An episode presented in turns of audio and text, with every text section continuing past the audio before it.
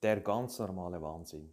In dieser Episode erzählt Guido Zander, Experte für Arbeitszeit und geschäftsführender Partner von SSZ Beratung, wie du mit den folgenden drei Punkten das Betriebsklima ganz schnell zerstören kannst.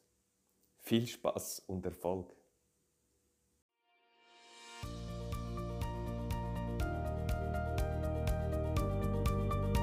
Der Podcast für alle Unternehmer, die ihr Unternehmen nicht normal, sondern optimal führen wollen. Erfolgreich aufgestellt, um in turbulenten Zeiten allen Herausforderungen zu trotzen. 20 Jahre Erfahrung, über 300 Kundenprojekte, mein Know-how basiert auf praktischer Erfahrung und dem Einblick in zahlreiche Unternehmenskulturen. Dabei habe ich festgestellt, dass egal in welcher Branche, die Fehler in der Unternehmensführung stets die gleichen sind. Daher habe ich ein Konzept zur optimalen Führung von Unternehmen entwickelt und dabei wünsche ich dir nun viel Spaß und Erfolg mit dieser Episode.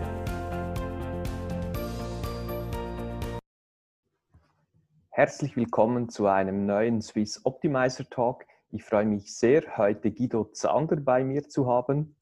Er ist geschäftsführender Partner bei der SSZ-Beratung und Experte für Arbeitszeit und Flexibilisierung. Ganz herzlich willkommen, Guido. Ja, hallo Bruno. Schön, dass ich hier bin. Gerne. Äh, das Thema, das ich mit dir besprechen möchte, ist äh, sehr hot. Äh, da dreht sich auch auf LinkedIn und anderen Kanälen ganz viel rum aktuell. Und ich mhm. sage jetzt mal einfach so, der ganz normale Wahnsinn und wie du mit diesen folgenden drei Punkten dein Betriebsklima ganz schnell zerstören kannst.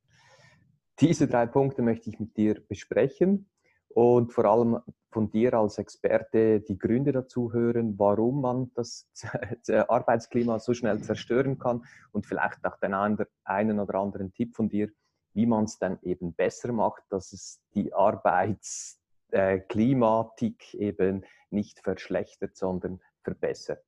Mhm. Super, gerne starte ich mit dem ersten Punkt der drei wenn der Unternehmer ein Arbeitszeitmodell aus dem Industriezeitalter hat, was sagst du, warum kann man genau mit dem Punkt eben das Klima ganz schnell zerstören? Ja, weil es eben äh, schlicht und ergreifend nicht mehr in die heutige Zeit passt. Also wir haben momentan, das erleben wir auch bei uns in den Projekten, eine unglaubliche Veränderung im gesamten Umfeld. Also die ganze Arbeitswelt, ne, das Thema ist bei euch, denke ich, ähnlich in der Schweiz wie in Deutschland, das Thema Fachkräftemangel, ähm, demografischer Wandel. Ähm, wir haben Unternehmen, die haben jetzt Durchschnittsalter von 40, 50 Jahren in mhm. ihren Belegschaften teilweise. Und vor allem auch, und das unterschätzen viele, ähm, das Thema ähm, veränderte Väterrolle. Also das Thema, das hat sich in den letzten drei Jahren komplett gedreht. Also bei uns mhm. gibt es ja diese Elternzeit jetzt. Und vor drei Jahren hat es kaum junge Männer gehabt, die in Elternzeit gegangen sind. Oder, äh, und jetzt ist es äh, fast jeder. Ne? Mhm. Und die fehlen dann eben mal zwei, drei Monate. Und die haben mittlerweile auch einfach den Anspruch, mal ihr, ihr Kind aus dem Kindergarten selber abzuholen. Mhm. Ähm, haben wir zum Beispiel früher auch nie erlebt. Wir haben Beratungstermine gemacht und in der Regel wird es ja, wenn du als Berater bist, so nach dem Motto, so lange wie möglich, kostet ja einen Haufen Geld. äh, und jetzt heißt es dann 16.30 Uhr, nee, wir müssen unser Kind vom Kindergarten abholen. Also länger können wir heute nicht. Ne? Mhm. Und ähm, die entscheidende Situation dahinter ist, dass das Thema Flexibilität in vielen Unternehmen tatsächlich darauf aufgebaut ist, dass ich Vollzeit arbeitende Männer habe, die jederzeit länger arbeiten können mhm. weil sich ja die Mama zu Hause um alles kümmert. Und äh, das ist eben sehr viel Flexibilität über Freiwilligkeit, also nicht geregelt, sondern über Freiwilligkeit. Mhm. Und wir haben jetzt auch gerade die Situation, dass diese freiwilligen Systeme kippen, weil die älteren Mitarbeiter, weil die Flexibilität, der Bedarf steigt. Das heißt, die Anschläge und Anfragen nach Flexibilität werden immer äh, mehr. Mhm. Und damit müssen die Mitarbeiter auch immer wieder eben eine Zusatzschicht machen, länger bleiben oder auch mal früher heimgehen. Und das ist in der Regel, wenn das dann so kurzfristig auch immer kommt, wir nennen das dann Guerilla-Flexibilität, wenn ich einen, äh, einen, starren Schichtplan habe, aber eigentlich flexibel sein müsste mhm. und dann jedes Mal überrascht bin, dass ich jetzt wieder über flexibel sein muss und die Mitarbeiter dann kurzfristig äh, äh da wieder kommen müssen. Ähm, dann ist das für die Mitarbeiter einfach sehr belastend. Und jetzt ist eben die Gruppe, die das gewohnt ist, weil die auch mit dem Unternehmen identifiziert sind, eben die 40, 50-Jährigen, die oder 60-Jährigen, die kommen jetzt einfach in ein Alter, wo sie das nicht mehr leisten können. Mhm. Und die jungen Generationen, die reinkommen, ähm, die wollen das teilweise auch gar nicht mehr. Also es ist eine ziemlich Feedback mhm. von unseren Kunden, dass viele Mitarbeiter sagen, nee, also ich habe hier einen Vertrag, da steht das so und so drin, warum sollte ich? Mhm. Dann hast du irgendwann die Situation, dass nur noch 40 Prozent der Leute bei diesem freiwilligen System mitmachen und die fragen sich auch irgendwann, was soll das? Und auf der Basis äh, ist es halt einfach schwierig. Und, und gerade wenn du jetzt im, im Blue-Collar-Bereich bist mit diesen ganzen Schichtplänen, und da ist es echt so, da gibt es Schichtpläne aus den 70ern, ne, klassisch früh, spät, Nacht. Mhm. Keinerlei Ergonomie, keinerlei arbeitswissenschaftliche Erkenntnisse drin, macht man seit 40 Jahren so. Und jetzt soll es auf einmal hochflexibel werden. Und wie gesagt, dann kommt diese Guerilla-Flexibilität, was auch eher zum Nachteil der, der Mitarbeiter mhm. ist. Und okay. da braucht man eine völlig neue Idee eigentlich, wie man, wie man diese Flexibilität regelt. Ne? Genau. Und da kannst du eben helfen mit deinem Unternehmen. Genau so ist es. Ähm, wir haben ein Modell entwickelt, wir nennen das mittlerweile New Workforce Management, ähm, also New Work und Workforce Management. Mhm. Und haben quasi aus dem New Work nehmen wir das Thema Selbstbestimmung und Selbstorganisation raus und aus dem Workforce Management eine bedarfsorientierte, flexible Planung. Und die Komponenten da drin sind eben dann ein, eine gute Personalbedarfsermittlung, ein Forecast, wo ich, ne, mhm. je besser ich forecasten kann, desto mehr Planungssicherheit kann ich herstellen und bin nicht überrascht, hups, plötzlich wieder mehr zu tun. Genau. Und ähm, das Ganze kombiniert mit unterschiedlichen, wenn dann das Flexibilitätsmodellen. Es kann und muss ja auch nicht jeder gleich flexibel sein. Das heißt, ich mhm. kann vielleicht auch Arbeitszeitmodelle anbieten, die attraktiv sind und flexibel sind. Und die, die nicht flexibel sein können und wollen, müssen das dann auch nicht tun. Sehr schön, ja. Und das noch im Zusammenhang mit lebensphasenorientiertem Arbeiten. Okay. Ähm, und das Ganze dann noch mit einer Software, die das unterstützt, weil äh, ich meine, Industrie 4.0 mache ich auch nicht zu Fuß und mit Excel. Äh, und so dieses okay. Gesamtpaket äh, ähm, ist eben das, wo wir glauben oder wo wir jetzt auch Projekte haben, wo wir das so umgesetzt haben und das funktioniert echt gut. Und damit kriegst mhm. du planbare und abrufbare Flexibilität und für die Mitarbeiter mehr Work-Life-Balance hin. Das ist sehr schön und da komme ich gleich zum zweiten Punkt von dreien, wie man das Betriebsklima ganz schnell zerstören kann, nämlich die Kontrollsucht oder die Kontrolle der Mitarbeiter oder die Kultur einer Kontrolle. Was sagst du dazu? Ja, also man muss dazu sagen, die Kontrolle nimmt ab, aber es gibt nach wie vor noch unglaublich viel informelle Regelungen in den Unternehmen, die dafür sorgen, dass Leute nicht flexibel sind. Mhm. Also Beispiel dieser, ich nenne das immer Präsenzfetischismus. Also dass die Leute auf die Schulter geklopft kriegen, die um 19 Uhr noch da sind, selbst wenn sie ab 17 Uhr im Internet surfen. Ja, aber Hauptsache, mhm. man ist lange im Unternehmen, zeigt Präsenz und dann ist man der tolle Mitarbeiter. Und macht ja? Karriere, ja. Macht Karriere, ja, oder als Chef kriegt, ne, lebt man es vor, ja. jeden Tag zehn Stunden da und dann glaubst du als Mitarbeiter, du musst auch jeden Tag zehn Stunden da sein, wenn du Karriere machen willst. Mhm. Oder dann die obligatorische Frage, wenn einer um 16 Uhr geht, ob er einen halben Tag Urlaub genommen hat. Das sind alles so Kulturelemente. Da kannst du eine ganz flexible Betriebsvereinbarung haben und eine Arbeitszeitvereinbarung. Mhm. Aber wenn letzten Endes so ein Kulturumfeld da ist, verhinderst du, dass die Leute auch ähm, flexibel arbeiten. Mhm. Ja, und ähm, Kontrolle, wir haben jetzt hier, äh, da seid ihr ja nicht vom betroffen, aber mit dem EuGH-Urteil, mit dieser verpflichteten Zeiterfassung jetzt quasi, da gab es ja auch einen Riesenaufschrei, wobei witzigerweise das Thema Zeiterfassung hat mal tatsächlich als Kontrollinstrument angefangen. Mhm. Also da gab es im, im 18. Jahrhundert gab es die erste Erfassungsuhr quasi okay. ähm, für Beamte, weil man festgestellt hat, dass die Beamten mehr im Wirtshaus sind als im, äh, in der Arbeit. Und das waren ganz äh, interessante Sachen. Und dann wurden das immer, dann gab es diese Stempelsysteme und die wenigsten wissen zum Beispiel, dass eigentlich IBM aus äh, mehreren Unternehmen äh, äh, entstanden ist, die Zeiterfassungsgeräte hergestellt haben damals. Okay. Und ähm, das heißt, ursprünglich der Gedanke war tatsächlich Kontrolle. Auch noch in den 80er, 90ern, als dann diese Zeiterfassungssysteme aufkamen, war mhm. Kontrolle der Gedanke.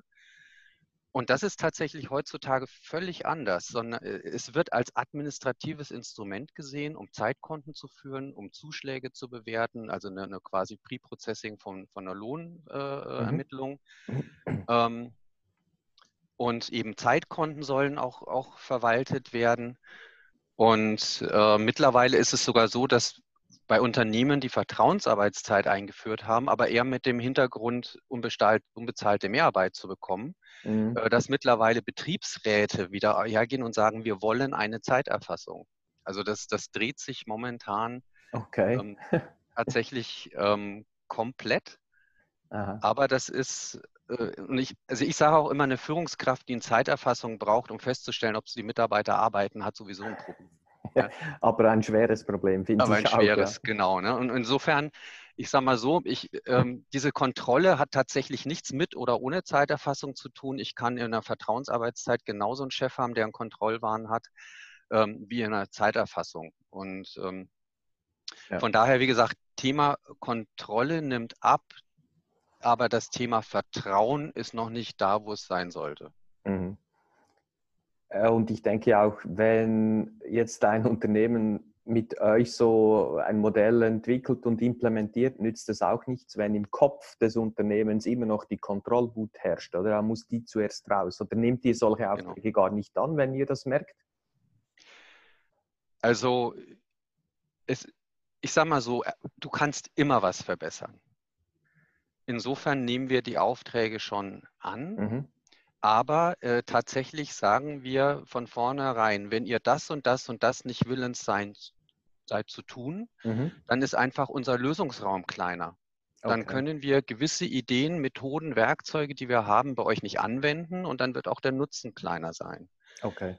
Ähm, aber man kann oft manchmal sich in, man muss ja manchmal auch erstmal einen Schritt in, also einen Fuß in die Tür kriegen, mhm um, um überhaupt voranzukommen. Eine, eine Veränderungen, äh, Veränderungen zu starten. Ne? Genau, also wenn es schon, also es kann schon vorkommen, wenn uns ein Unternehmen Rahmenbedingungen vorgibt, wo wir sagen, da können wir überhaupt keine Lösung für erarbeiten, dann machen wir das auch nicht. Also, mhm. weil ich, also ich will bei der Arbeit ehrlich auch ein bisschen Spaß haben und Spaß bedeutet für mich, dass ich Erfolg habe, auch in den Projekten. Genau ähm, da, da ist Bezahlung nicht alles. Bezahlung gleich das nächste Stichwort, Punkt 3 äh, die extrinsische Motivation mittlerweile wissenschaftlich bewiesen, dass es Bullshit ist, aber in 90 Prozent aller Unternehmen wahrscheinlich immer noch Treiber 1, das Geld. Und ich sage jetzt mal einfach so, Geld ist die Karotte des Esels oder eben des Mitarbeiters. Was ist deine Meinung dazu, Guido? Ja, wir haben, wir haben mittlerweile ein total pervertiertes Zuschlagswesen, ähm, das eigentlich schlechtes Arbeiten fördert. Mhm. Also letzten Endes, man muss sich mal überlegen, wo kommen wir her? Man kommt daher, dass man irgendwann mal eine Kompensation gemacht hat, dass man sagt, Leute, ihr müsst zu ungünstigen Zeiten arbeiten, nachts oder ich will mehr Arbeit von euch, ich kaufe euch quasi eure Freizeit ab und dafür bekommt ihr Geld und Zuschlägen äh, und, und, und eine Kompensation. Und das an sich ist ja kein verkehrter Gedanke und das mhm. ist ja mhm. auch in, in Ordnung. Nur mittlerweile ist es so, dass durch diese Zuschläge, wenn wir zum Beispiel in die Betriebe reingehen und wir machen viel Bedarfsanalysen und, und Arbeitszeitanalysen. Und oft ist es so, dass wir dann feststellen, Leute, gewisse Tätigkeiten müsstet ihr gar nicht in der Nacht machen, die könntet ihr im Tag machen. Also ihr könntet zum Beispiel die Nachtschicht deutlich geringer besetzen als die Tagschicht. Und im Ergebnis ähm, raus, äh, kommt dann raus, dass die Mitarbeiter halt viel weniger eine ungesunde und auch ungünstige Nachtschicht machen können. Mhm. Und das scheitert dann oft an den Mitarbeitern und an den Betriebsräten, weil man ja dann die Nachtzulagen nicht mehr bekommt. ja? Und äh, das ist dann wirklich irgendwann absurd. Oder, oder, so zum Beispiel so Geschichten. Wir haben das Lohnfortzahlungsgesetz, das sagt, wenn jemand krank ist, darf er nicht schlechter gestellt sein, wie wenn er arbeitet. Mhm. Das wurde irgendwann so interpretiert, wenn du jetzt zum Beispiel drei Monate viel zu tun hast und wahnsinnig über viel Überstunden, Überzustundenschläge gemacht hast, mhm. dann musst du, dann kriegst du quasi den Durchschnitt der Überstundenbezahlung der letzten drei Monate, wenn du krank wirst. Mhm. Auch noch. Jetzt hast du dann aber die absurde Situation, dass wenn die Überstunden irgendwann nicht mehr anfallen, dass der Mitarbeiter mehr verdient, wenn er krank wird, wie wenn er in die Arbeit geht. Okay. Und das sind halt alles, sage ich mal, ungesunde Anreizsysteme, die keinen Sinn machen. Mhm. Ähm, die, die, absurdesten Sachen, da veröffentliche ich übrigens demnächst wieder einen Satireartikel zu, zu ähm, so richtig dämlichen Zuschlägen. Okay. Ähm, und mein Highlight ist bei einem Kunden, die waren mal ganz kreativ, die haben eine Höhenzulage bezahlt. Ja. Nee, nee, Entschuldigung. Doch, doch eine Höhenzulage, wegen irgendwie einer Art Gefahrenzulage, frag mich nicht, was das war. Mhm. Im Ergebnis ist dann rausgekommen, wenn ein Mitarbeiter auf die Leiter gestiegen ist, hat er die bekommen für die Zeit. Okay. Und wenn er im Flugzeug war, hat er sie auch bekommen. Super. und äh, ja, und das ist halt einfach äh, komplett pervertiert. Und ja. dieses ganze Thema Leistungslohn ist auch schwierig. Mhm. Ähm, ich kann nicht jemanden durch, äh, durch einen Zuschlag permanent dazu bringen, schneller zu arbeiten, als seine normale Arbeitsgeschwindigkeit ist. Mhm. Das ist ein Strohfeuer, das, das, das wirkt ein, zwei, drei Monate und irgendwann verfällt jemand in seinen normalen Arbeitsrhythmus wieder und sagt, ja. pfeife ich lieber auf das Geld oder Mhm. Und dann sind diese Systeme unglaublich aufwendig in der Administration, Bezahlung und, und am Ende bringt es nichts. Okay. Sehr spannend, ganz herzlichen Dank. Fand ich wirklich drei äh, sehr wichtige und teure, muss man sagen, teure Punkte, wenn man die eben ja. weiterhin macht. Also Kontrollwut anstatt Vertrauen, dann Arbeitszeiten aus dem Industriezeitalter und am Schluss noch Geld als Karotte, um die Mitarbeiter anzutreiben. Völliger Bullshit. Vielen herzlichen Dank, Guido, für die tollen Ausführungen und auch Praxisbeispiele. Ich finde das immer ganz, ganz wichtig. Zeigt auch dich als Experte ähm, sehr äh, ehrlich und offen. Ganz herzlichen Dank. Und ja, danke auch. Äh, gerne. Und wo findet man dich online, wenn man mehr von dir wissen möchte? Also zwei Möglichkeiten. Entweder auf, auf LinkedIn, einfach Guido Zander, ähm, hat man mich sofort. Mhm oder eben äh, im Web www.ssz-beratung.de. Da kann man sich eben auch noch ein bisschen mehr über unser Beratungsangebot informieren und schauen, was wir alles so treiben. Super. Also, ich wünsche dir weiterhin viel Erfolg, aber auch Spaß mit deinen tollen Projekten und alles Gute für die Zukunft. Danke dir. Ja, danke auch und dir auch alles Gute. Tschüss. Danke, tschüss, Guido.